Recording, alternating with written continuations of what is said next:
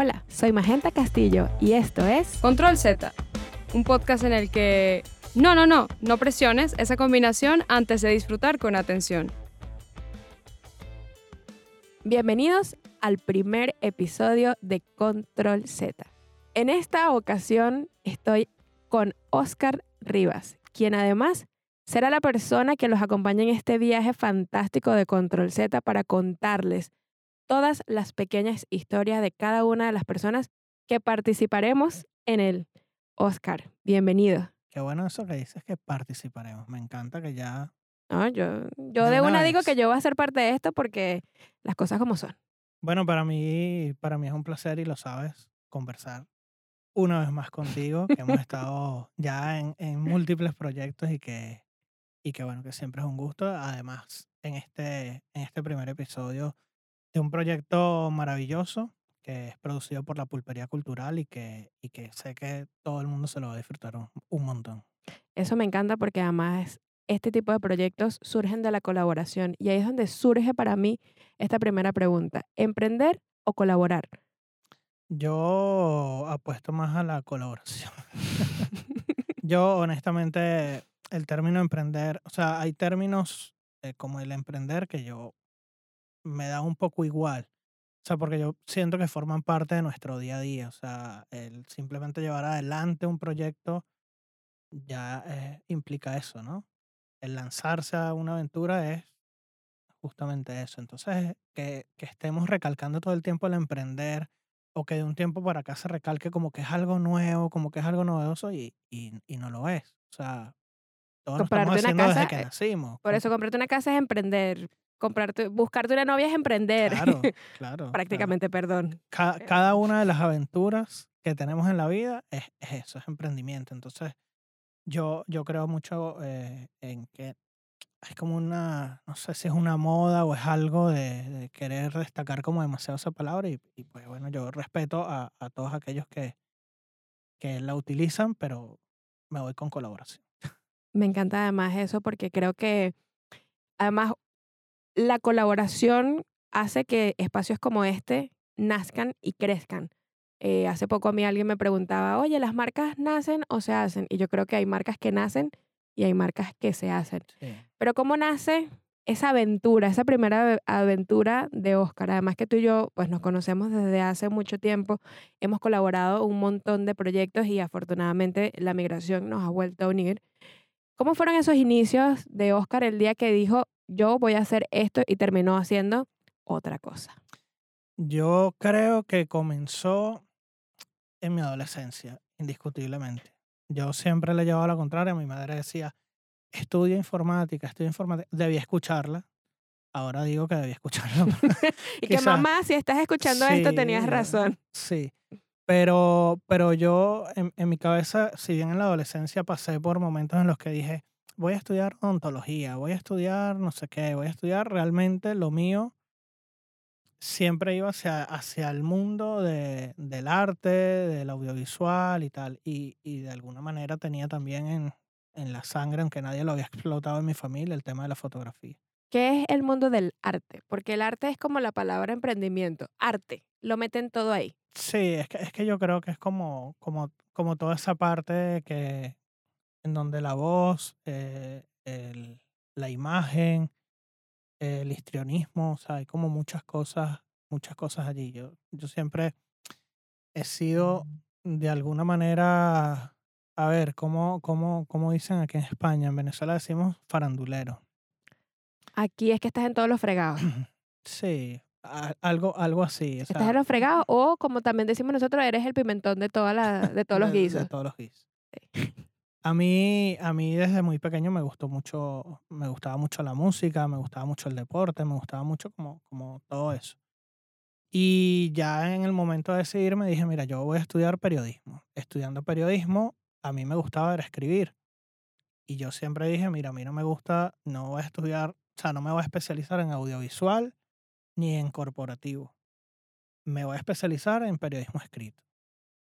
Y lo único que tenía claro que yo no iba a hacer nunca era radio. Que yo tengo por ahí mis duendes maravillosos que me dicen que tú empezaste en la radio.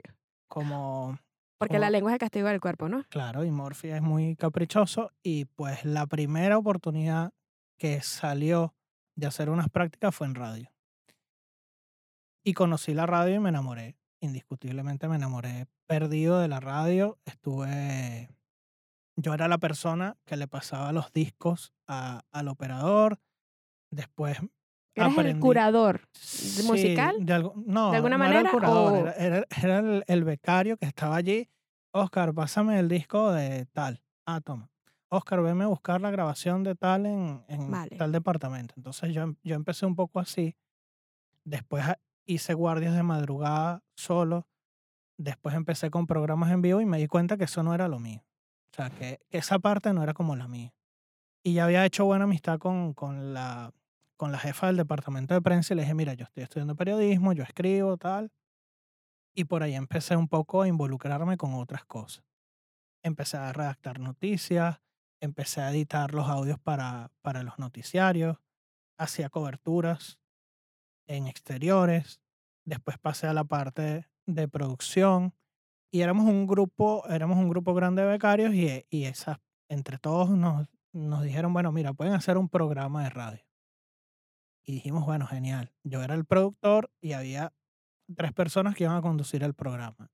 Un, yo creo que una semana, unos días antes de comenzar, a dos de esas personas les, les salió oportunidad en televisión nacional y se fueron y nos dejaron a nosotros ahí. Y me tocó a mí asumir las riendas de... Y dijeron, y que, ah, tú no querías estar aquí. Sí. Pues bienvenido una Así vez es. más a estar en lo que no te gusta. en lo que no te gusta. Y así terminé haciendo muchísimas cosas. Hice cobertura de eliminatorias del Mundial en diferentes ciudades, con transmisiones en vivo, un montón de cosas. Y en ese momento estábamos en Radio AM. El programa era muy juvenil y nos dijeron, mira, ustedes tienen que pasar al FM. Y ahí me quedé. Después la chica y ¿Cuánto tiempo te quedaste en FM? estuve seis años. Bueno, ves, para algo que no te gustaba como se te se- dio bien estar seis años en, sí, en radio. Pero hace rato, eh, cuando comenzamos esta conversación, dijiste que explotaste una parte que estaba en la familia, pero no. mm, La parte de la fotografía. O sea, sé porque, bueno, nos conocemos desde hace tiempo que tus papás son cero artistas en el sentido de no es de, mira, yo estoy por mi cuenta, sino el No. típico de yo tengo un trabajo de lunes a viernes, tengo esto, tengo esto, tengo esto, tengo esto. ¿Cómo llega a decidir Oscar que dices tú? ¿Cómo dices? Vale, yo voy a explotar la fotografía porque esto, después de tanto tiempo en radio, es lo que me gusta y además es donde te sientes, bueno, yo que he tenido la oportunidad de trabajar contigo en un montón de oportunidades, o sea, tienes un ojo clínico fantástico que yo digo y que, brother, yo quisiera ser fotógrafo y no lo logro nunca. O sea, no lo logro porque no tengo esa visión. Entonces, ¿cómo decides tú cómo pasas de radio a fotografía a tener estos paradigmas familiares de si no eres médico, ingeniero o abogado, no vas a sobrevivir? Que bueno, eso es otro tema luego porque efectivamente, es como Es un- tema para una mesa redonda. bueno, Sí. eso será lo próximo. A ver, yo, yo estaba estudiando periodismo, ya estaba en radio, en radio hacía coberturas deportivas y una página web, en ese momento no existían como muchas, pero una página web me decía, mira, ¿tú no quieres escribir de esto? Y yo emocionado dije como que sí. Y un día a las 3 de la mañana dije, ¿por qué voy a hacer esto para alguien más si lo puedo hacer para mí mismo? Muchos de mis amigos de la infancia estaban estudiando informática, gente inteligente eh, ya, ya podían, estaban en la capacidad de desarrollar una página web. Y dije, mira, mm, mandé un mensaje básicamente a las 3 de la mañana a mis amigos y les dije, mira, ¿por qué no hacemos un proyecto? ¿Por qué no hacemos un colectivo? ¿Cómo se llama ese colectivo? Colectivo ODC. Es una cosa que mo- podemos tirar 30 minutos hablando nada más del nombre. Bueno, eso es otro capítulo. Eso es otro capítulo. Eh, colectivo ODC. Y yo les dije, mira, ya yo tengo, ya yo me había apoderado del programa de radio. O sea, ya yo le había, eran cuatro horas los sábados por la noche. O sea, que yo podía hacer lo que me diera la gana en ese programa. Y dije, bueno, si lo apoyamos además con una página web, tenemos una plataforma radial en la que estamos apoyando el movimiento musical y cultural, digamos, mm, más underground. ¿Y qué pasa si además tenemos una página que cubre eventos?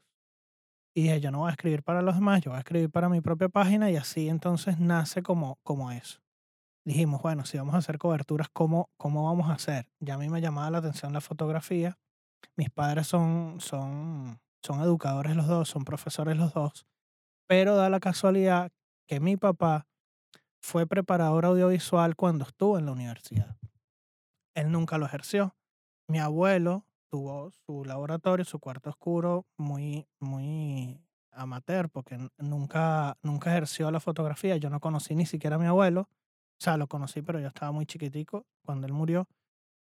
Y, y un tío que, que tampoco está ya con nosotros, él también era muy aficionado a la fotografía. Entonces, su hijo y yo dijimos como que, bueno, mira, vamos, somos nosotros los que vamos a tomar las fotos. Y en ese momento que empieza la página, dijimos, bueno, somos nosotros y nos metíamos en fiestas Hacer fotos, a hacer escribir, fotos, a generar contenido. todo. Pero claro, eso quiere decir que de alguna manera, aunque tienes el paradigma familiar de estudia una carrera que te vaya a dar dinero, porque creo que eso se Mm. resume todo, también tenías el otro lado familiar de puede ser altruista y vivir de la fotografía. O sea, de manera indirecta, porque claro, cuando uno está pequeño y no creces con tus abuelos, sabes que lo tienes ahí, tienes una parte de ellos y es como una manera de honrar el trabajo o lo que hacía antes su familia. Sí, yo al final fui yo el único que lo explotó. Mi primo terminó estudiando diseño, hace fotos, pero más nunca se dedicó a eso y yo fui el único que realmente se lo tomó en serio. Después estudié, me he ido preparando,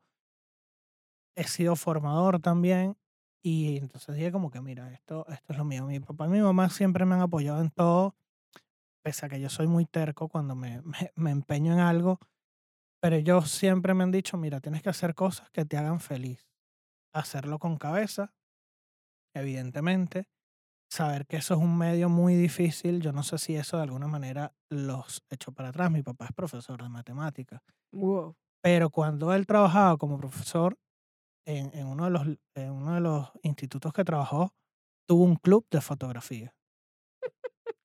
Tu papá por eso siempre te decía que hazlo, porque bueno, anda, hazlo. Lo que pasa es que sabes que también hace poco, con este todo este tema de ahora que se vive de, es que los hijos se reflejan lo de los padres, los padres reflejan, creo que afortunadamente hemos tenido, creo que los que estamos en, en este podcast además, tenemos esa ventaja de que nuestros padres nunca nos han obligado a hacer lo que ellos querían, pero siempre de alguna manera han influido en nuestras decisiones de, yo te apoyo, solo te digo que por ahí te vas a encontrar Claro. esto.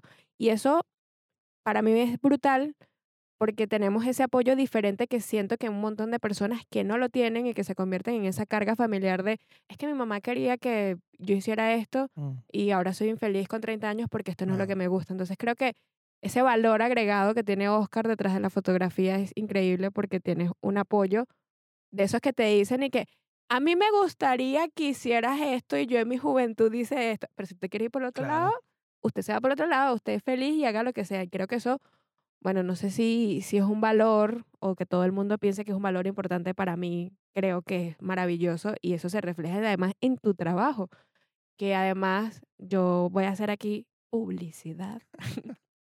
Actualmente Oscar tiene una agencia audiovisual y no es solamente Oscar, es Oscar y Luisiana, tu esposa. Entonces, claro, todo este proceso de estudiar fotografía, ser formador, pasar por estos baches existenciales de donde te levantas y dices, ¿cómo vivo de la fotografía?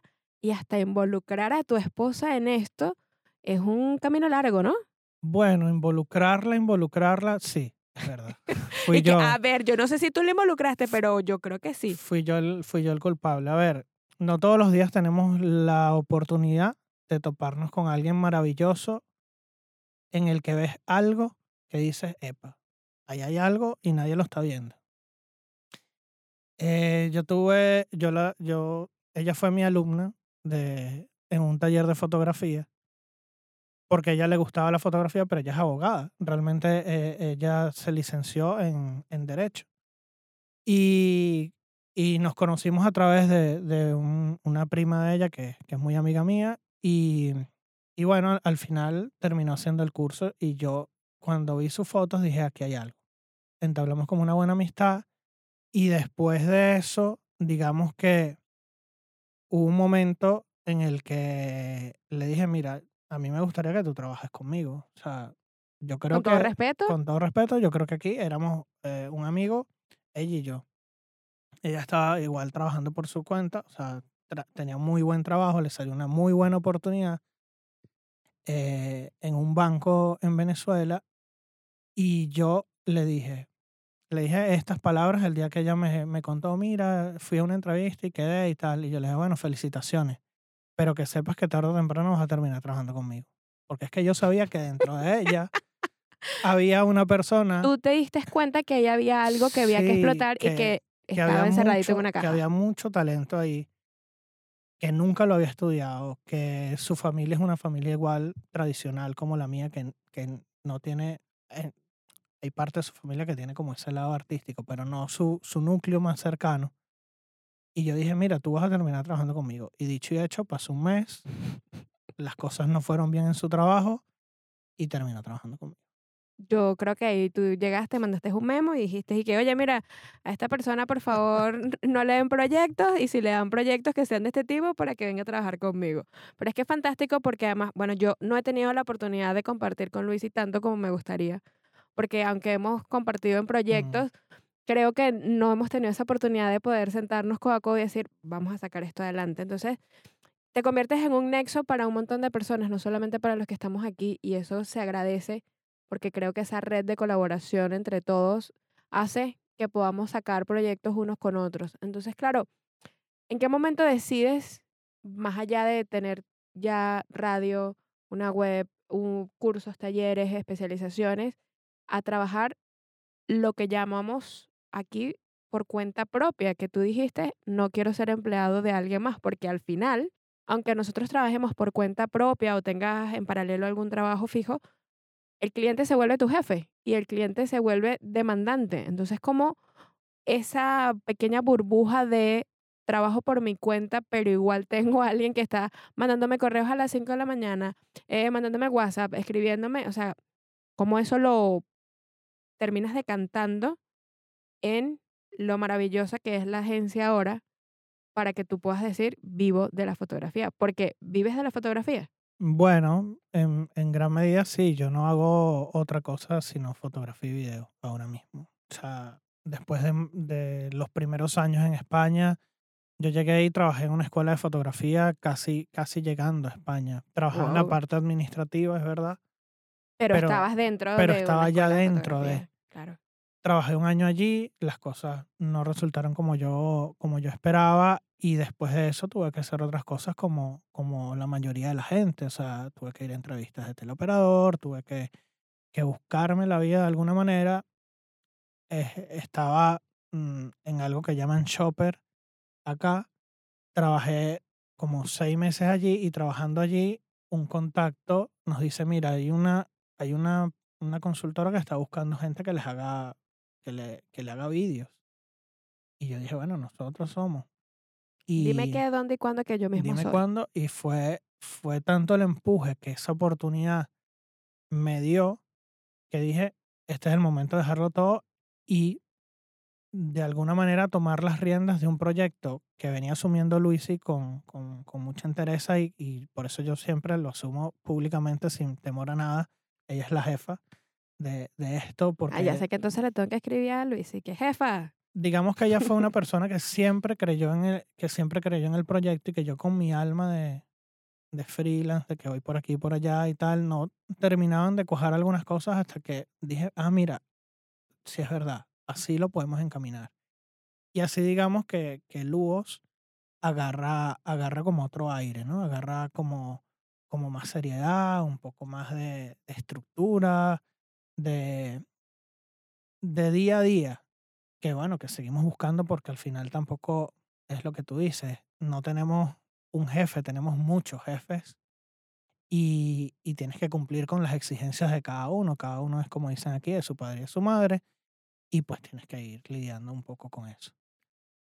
¿Cómo lidias con eso y con el estrés? Porque una de las cosas que tiene la palabra que a nosotros no nos gusta es que también cada una de las personas cree que tú estás disponible 24/7 y no entiendes que eres una persona con una empresa, que eres un- una startup o como lo queramos llamar, y en qué momento Luos deja de ser un pequeño emprendimiento a pasar a tener equipos, porque al final, aunque nosotros somos uno, terminamos siendo cinco, seis, siete, ocho personas a veces. Entonces, ¿cómo manejas eso? ¿Cómo lo gestionas? ¿Cómo gestionas el estrés de emprender?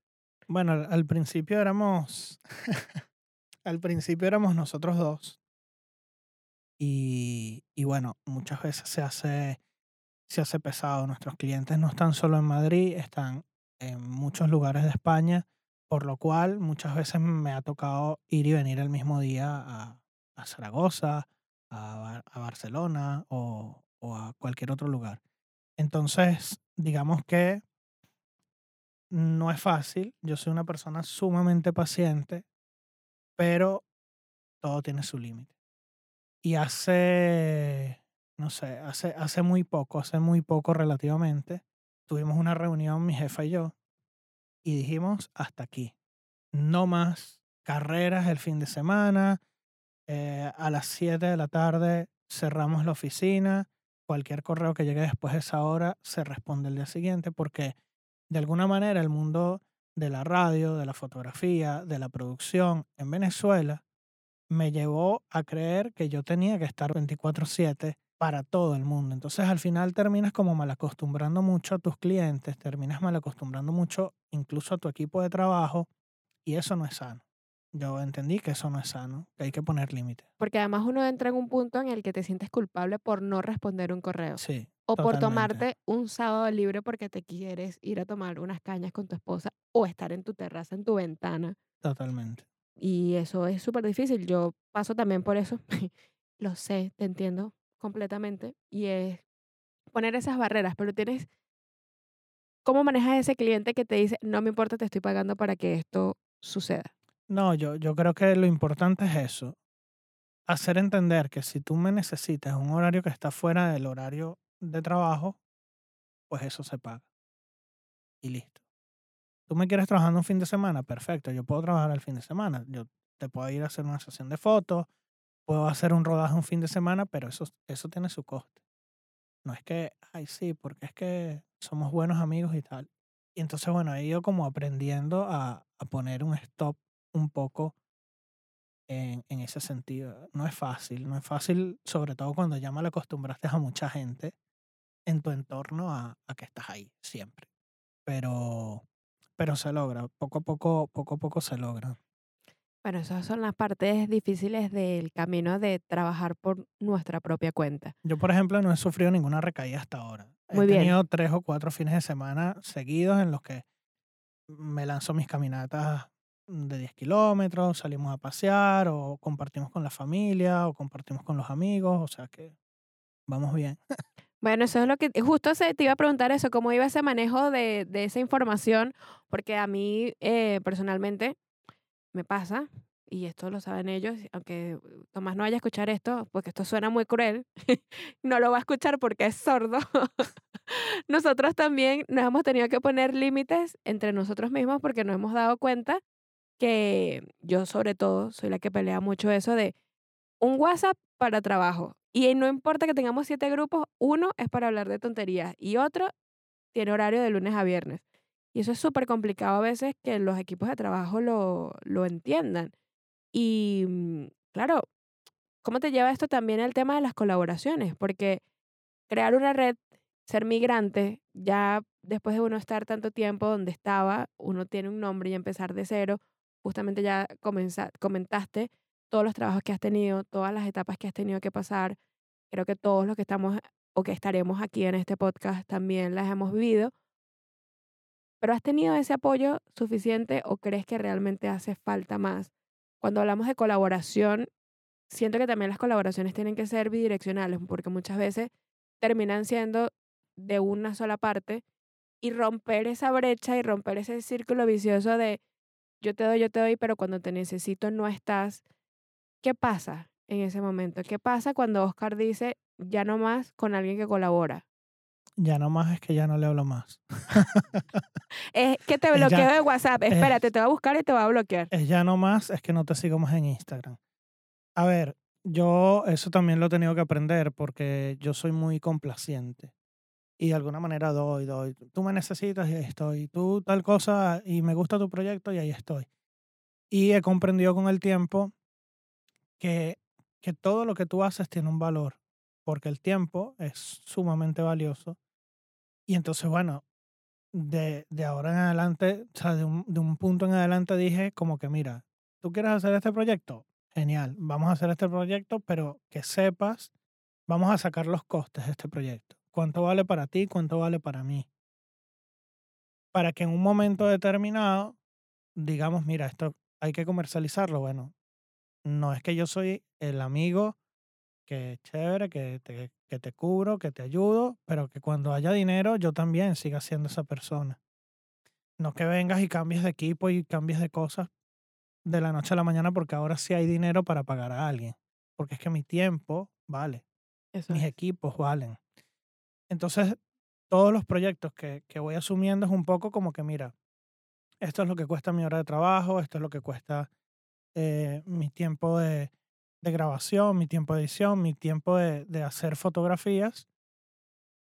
¿Cuánto, ¿Cuánto vale tu tiempo? Y bueno, mira, esto es, lo que, esto es lo que vale este proyecto. Este proyecto va a ir así y cuando haya dinero, vamos a seguir siendo así y cada quien va a obtener lo que quiere. Ya más adelante, si no te gusta mi forma de trabajar o no te gusta algo, perfecto, cambiamos. Pero eh, honestamente creo que es muy importante, muy, muy, muy, pero muy importante dejar todo claro desde un inicio, porque, porque pasa mucho eso. Ay, porque es mi amigo y él no me cobra y tal, pero a la hora que necesito alguien, o sea, yo, yo, ah, y lo digo abiertamente, en Madrid tengo tres o cuatro personas que cada vez que me ven, Oscar, mira, él es el mejor fotógrafo de Madrid, este, este tipo la está rompiendo en Europa, este tipo es el mejor, deberían darle un premio. Y cuando van a, van a hacer un proyecto, cada vez que tienen un proyecto, buscan a otro fotógrafo. Es Yo como digo, el no, bla bla, es como yo digo, no. no. me alabes, no me importa, yo no soy el mejor fotógrafo de Europa, no soy el mejor fotógrafo de Madrid. Lo hago, lo que hago lo hago con mucha pasión y con mucho cariño cuando me involucro sobre todo con, con los proyectos. Pero no me estés alabando y después me digas, después vayas y contrates a alguien más. O no me pidas un favor si después le vas a pagar a alguien más. No, no, no me gusta pasar por esos trámites. Sí, esa es la parte difícil de la colaboración. Y antes de hacer esta pregunta control Z, tengo una última pregunta fuera de guion, que es cómo Oscar Rivas, Lugos o en general ha lidiado con el fracaso. Porque este mundo de estar solos, fuera de una nómina, de un 15 y último, un fin de mes, ¿cómo se lidia con el fracaso? Y esto es una pregunta que tomo además, que voy a aprovechar aquí de juntar una cosa con la otra en el entorno colaboración del podcast de un compañero que se llama Hablemos Retail. Marcos Herrera además está en Argentina y justamente él trata sobre el fracaso en su podcast. ¿Cómo comunicas? ¿Cómo vives a través del fracaso? O sea, ¿cómo haces Mm. tú el día que dices, tengo 50 presupuestos, me los rechazan y tengo aún que pagar cuentas? ¿Y cómo logras sacar adelante eso? Mira, hay algo, hay algo que, que en muchas conversaciones, sobre todo con mi padre, entendí. Y es que el fracaso básicamente no existe. O sea, mm, van, existen como, de hecho, te digo más, la el día que tuve la oportunidad de caminar Madrid junto con Jerry Whale, un músico de jazz importantísimo en Venezuela y, y para el mundo, ese señor de ochenta y tantos años, de, de 82 años, no recuerdo, no recuerdo su edad, yo le dije, no, porque bueno, es que la gente que, que tiene, que tiene problemas y los fracasos, él me dice, mira, Oscar, los problemas y los fracasos no existen. Existen situaciones adversas que pueden de alguna manera entristecerte o complicarte las cosas, pero que siempre hay una solución. Y muchas de esas cosas me las decía siempre mi, me las ha dicho siempre mi padre. Entonces yo creo que el fracaso es no intentarlo. Hay frustración, ese sentimiento de frustración de que no puedo, eh, o, o no lo logro, no lo logro, pero lo importante es, yo aprendí que hay que caerse. Hay que caerse y después te sacudes, te levantas y sigues adelante. Si tienes que llorar, llora. Si tienes que gritar, grita. Si tienes que correr, huir, huye. Pero, pero siempre vuelve al punto en donde dices, bueno, mira, ahora ya, después de despejar, ahora vamos. Y a mí me ha pasado muchísimas veces. Con esto, muchas veces me pasa que estoy ahí como ¿cómo hago, cómo hago, cómo hago? Y de repente, una madrugada, ¡pum!, viene una idea y dices, ah, mira, por aquí. O en una conversación, ¡pum!, conoces a una persona que, que te da como, como, como esa luz que necesitas, como que, ah, mira, con esta persona puedo hacer esto. Yo nunca me he frenado. Siempre he estado ahí y, y, y creo que todo lo que he logrado, afortunadamente, yo nunca he sido empleado de nadie. Lo digo, lo digo honestamente, yo en Venezuela nunca coticé en la seguridad social. Bienvenido al club. Bueno, no, mentira, yo sí coticé, pero Yo es nunca sí, coticé. un año. Yo nunca coticé. Yo, yo siempre trabajé así. Con, trabajaba con uno, trabajaba con el otro, iba por aquí, iba por allá. Eh, la estructura país también permitió un poco eso Sí. y doy gracias que aquí estoy cotizando, que tengo... Que tienes una base, que que, tienes unas como- normas, que tienes una guía. Y, y aquí hago, intento hacer un poco lo mismo. Yo sí tengo, tengo lujos, pero estoy haciendo este proyecto encantado con la pulpería cultural y encantado de poder contar, digamos, las historias que me he conseguido aquí. Gracias a ti llegué a este lugar maravilloso como los Impact y he conocido gente increíble, que, que es un placer poder a través de este proyecto contar esas historias y, y a su vez puedo estar trabajando contigo en proyectos o con el chino o con Iván o con cualquiera. O sea, a mí me gusta estar como en movimiento, en constante movimiento. Ese movimiento fue el que te llevó, por supuesto, como lo dices, a participar en la pulpería, a participar en Control Z.